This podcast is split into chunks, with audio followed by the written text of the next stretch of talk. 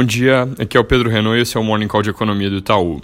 Continuando com o acompanhamento do coronavírus, agora a gente tem cerca de 7.800 casos confirmados na China, 111 no mundo, com 170 mortes, todas elas na China, a maioria na região da cidade onde o surto começou. Aqui no Brasil, nesse momento, existem nove casos suspeitos. Alguns casos já tinham sido descartados nos últimos dias, mas outros surgiram, nenhum aqui confirmado.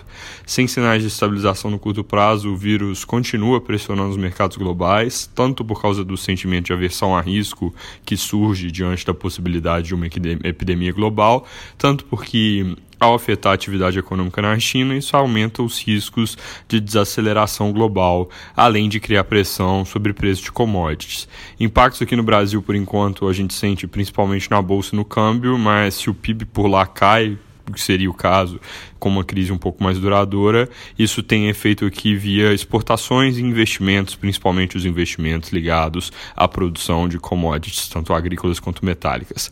Como eu mencionei ontem, Teve reunião do Banco Central Americano. Nessa reunião não houve nenhuma mudança significativa, ou seja, fica mantida a perspectiva de que os juros por lá devem permanecer parados por um tempo. Hoje os Estados Unidos divulgam o PIB fechado para 2019. Nossa expectativa para esse número é alta de 2,1%. Nossa expectativa está um pouquinho melhor que o consenso de mercado, que é 2,0%. Vindo aqui para o Brasil, acabou de sair a confiança de serviços, ela fechou janeiro quase de lado, com queda de 0,1%.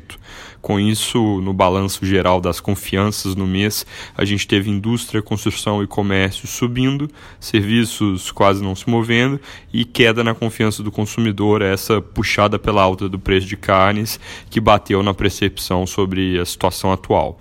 No geral, esses indicadores de confiança são consistentes com a continuidade da recuperação que está acontecendo, agora com vários deles, inclusive, entrando em terreno otimista acima do patamar dos 100 pontos, seja no índice cheio, como é o caso da indústria, por exemplo, seja em outros, é, outros índices no componente expectativas, que, regra geral, ele ainda está melhor que o indicador de situação atual.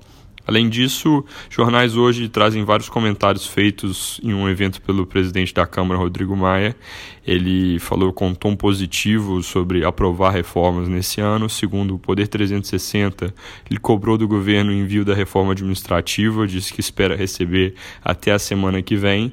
E segundo o broadcast, ele também disse que espera ter uma reforma tributária aprovada na Câmara até abril. Comentou também que as eleições municipais desse ano podem atrapalhar a privatização da Eletrobras, mas que que, no geral, elas devem ter muito menos impacto na rotina da Câmara do que as pessoas vêm comentando.